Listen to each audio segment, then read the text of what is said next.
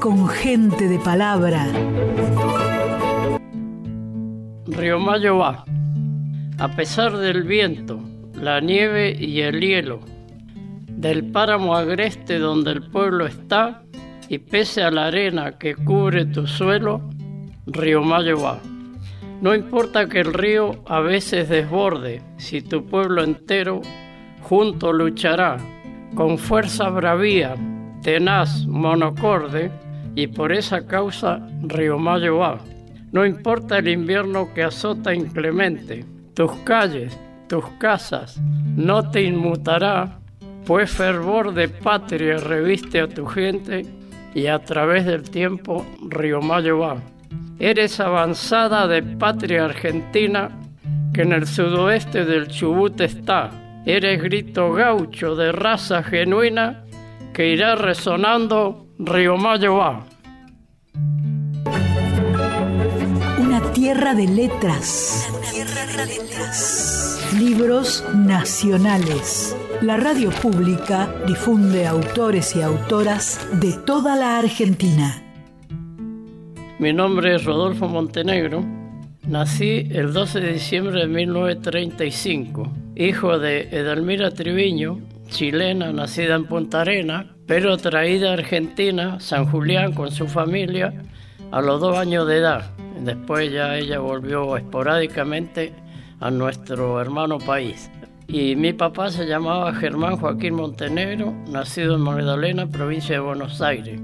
Destacado ganadero y poblador y casi pionero de los inicios de Río Senger. Bueno, mi papá se encuentra sepultado por voluntad de él en ese lugar. Mi mamá ya por otras razones, digamos, de, traslado y eso, descansa en su resto en Trebelín. Nacido en Lago Fontana, que es lo real, pero anotado a los pocos meses, en aquellos años las fronteras entre Argentina y Chile eran muy difusas.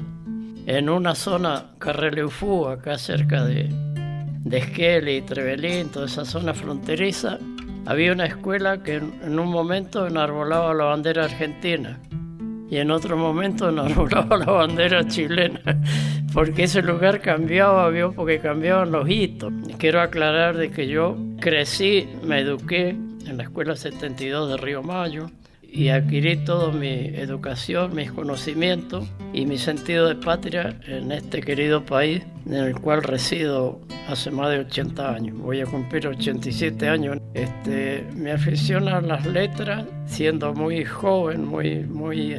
Empiezo por ser, haber sido niño, ¿vio? Y al haber sido niño, yo salía ahí al lago Fontana, a unas lomitas donde residíamos, pues residimos muchos años ahí nosotros. Y entonces este, yo veía lo hermoso de la naturaleza, ese rincón paradisiaco que es Lago Fontana y Lago La Plata. Y siendo muy niño, quizás ya tomé, eh, digamos, conciencia de eso a los siete años. Empecé a soñar con cosas que la naturaleza nos provee todos los días y nosotros a veces ni las miramos. Y bueno, esas bellezas me inspiraron y cuando llegué a Río Mayo a los 11 años de edad, proveniente del Lago Fontana, me vinculé a un señor Asensio Abaijón que pasaba continuamente con un colectivo de Comodoro Esquel y era escritor.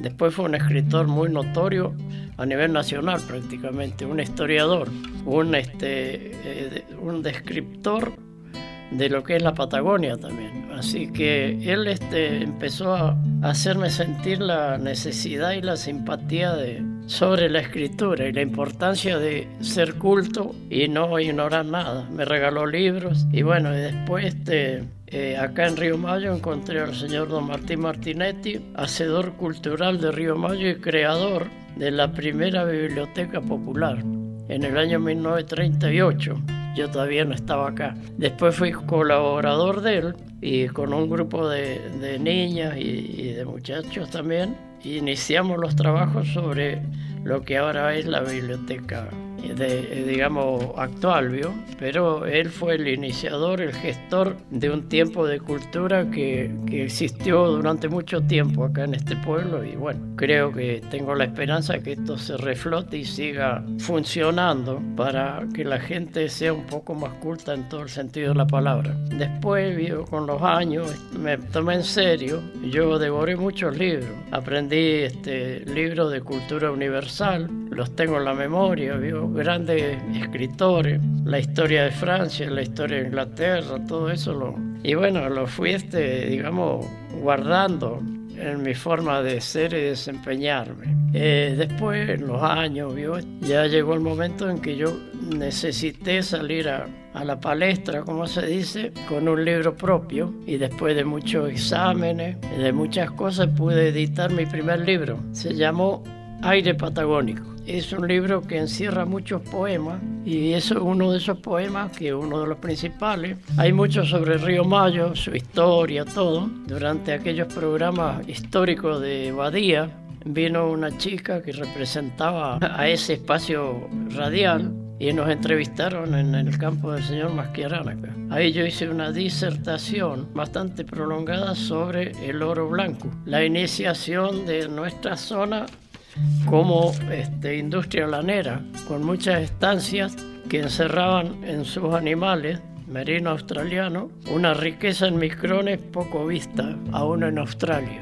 Y eso, bueno, lo llevó a ser este, a Río Mayo y su zona un lugar muy ponderado en cuanto a lo industrial. Bueno, siguiendo con mi libro, Aire Patagónico, fui requerido dos veces. Una vez promocionado por la Municipalidad de Río Mayo, con el señor Gabriel Salazar como intendente, y viajé en el 2008 a los culturales Evita, donde representando a mi pueblo, estuve una, digamos, actuación modesta, pero sí bastante destacada y, y aprendí muchísimo sobre este, cursos de literatura, talleres, escuchando más que hablando. Y en, el 2009 ya en calidad de, me requirieron de la gobernación, representé la provincia de Chubut en tercera edad y allí logré algo que para mí, eh, eh, tengo las pruebas y todo, logré un tercer puesto en poesía, digamos, relámpago, donde nos sometían eh, pasaban con una bolsita y teníamos que sacar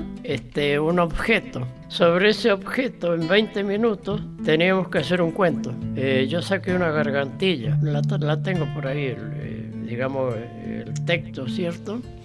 Y me ganó la representante de la provincia de Buenos Aires, y tengo el nombre de ella y todo. Nos hicimos todos los escritores cuando van a un a un lugar como ese se hacen colegas y amigos. Estaban representadas 19 provincias de Argentina. Y la segunda fue una chica de San Luis, una señora, profesora. Ella, eh, la ganadora 14 minutos, la segunda 15 y yo 16 minutos. Porque como siempre me excedí un poco en algunos párrafos, entonces me llevó más tiempo. Pero eh, no dejó de ser un logro para nuestra provincia y bueno, eh, un regalo para mi pueblo, donde tengo ahí un, un testimonio donde me reconocen haber representado en tercera edad, ¿cierto? No estamos hablando de... Eso fue lo destacado. Mi libro quedó en el eh, tablero cultural del Museo Castañino de Mar del Plata, Aire Patagónico. Eh, he participado en congresos provinciales de cultura, celebrados en Rawson como también en el comarcal de Radatili, donde presenté un proyecto sobre los pueblos originarios.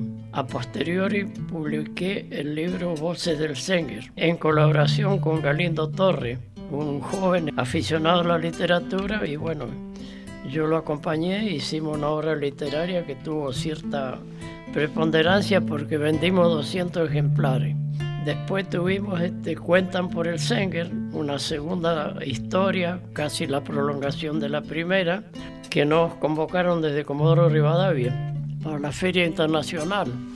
Ahí expusimos, este, vendimos mucho y, tuvo un, un, eco bastante importante ese libro, donde fueron mis inicios de vida también, porque Fontana queda cerquita de Senger, así que esta obra literaria une a Lago Fontana con Río Senger como también un libro de mi autoría sobre hechos y personajes de Río Mayo, donde yo expongo mis recuerdos y también mis conocimientos sobre esas personas personales, cuando ellos ya estaban en el cenit de su vida. Esta gente fueron prácticamente los primeros pioneros y colonos de Río Mayo que, y vecinos destacados que impulsaron lo que en 1935 tuvo su colofón cuando Río Mayo fue reconocido como pueblo. Antes de ello, Río Mayo era un paraje hasta 1911 y de ahí fue declarado aldea o poblado por la cantidad de habitantes que excedía los 300, 400 habitantes. Entonces llega hasta ese año, donde Río Mayo ya era una población con una densidad demográfica como para ser declarado pueblo. Todos los hombres y mujeres que impulsaron esta iniciativa para que Río Mayo fuera pueblo. Así que bueno, esta conmemoración que se va a hacer habla de 100 años. Eh, no digo el pueblo, sino la escuela donde yo asistí.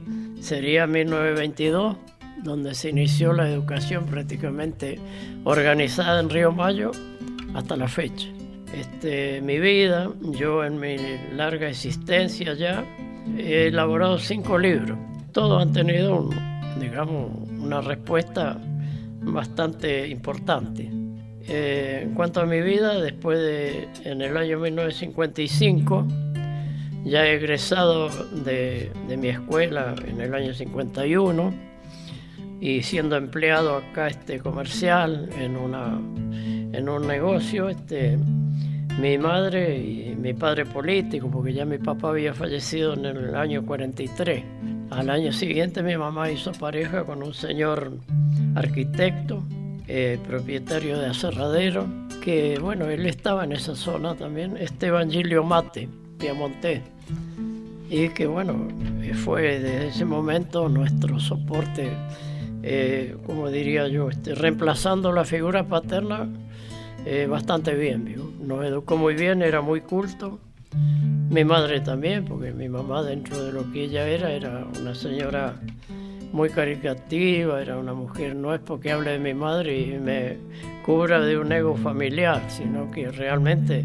yo creo que un hijo tiene a veces que hablar lo positivo de, su madre o de su padre. ¿vio? Bueno, después nos fuimos a la zona de Esquel y Trevelín por razones comerciales. Allí estuve 27 años. Allí me casé con la que actualmente y sigue siendo para, espero para nuestros últimos años, mi compañera de toda la vida.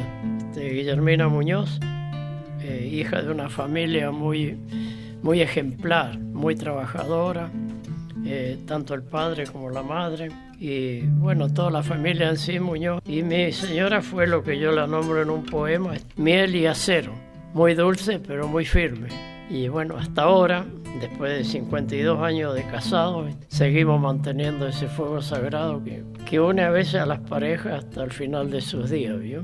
En realidad vinieron de producto de esa unión seis hijos y bueno, no quisiera extenderme en eso porque me repercute en el corazón. Perdí cuatro y me quedan dos.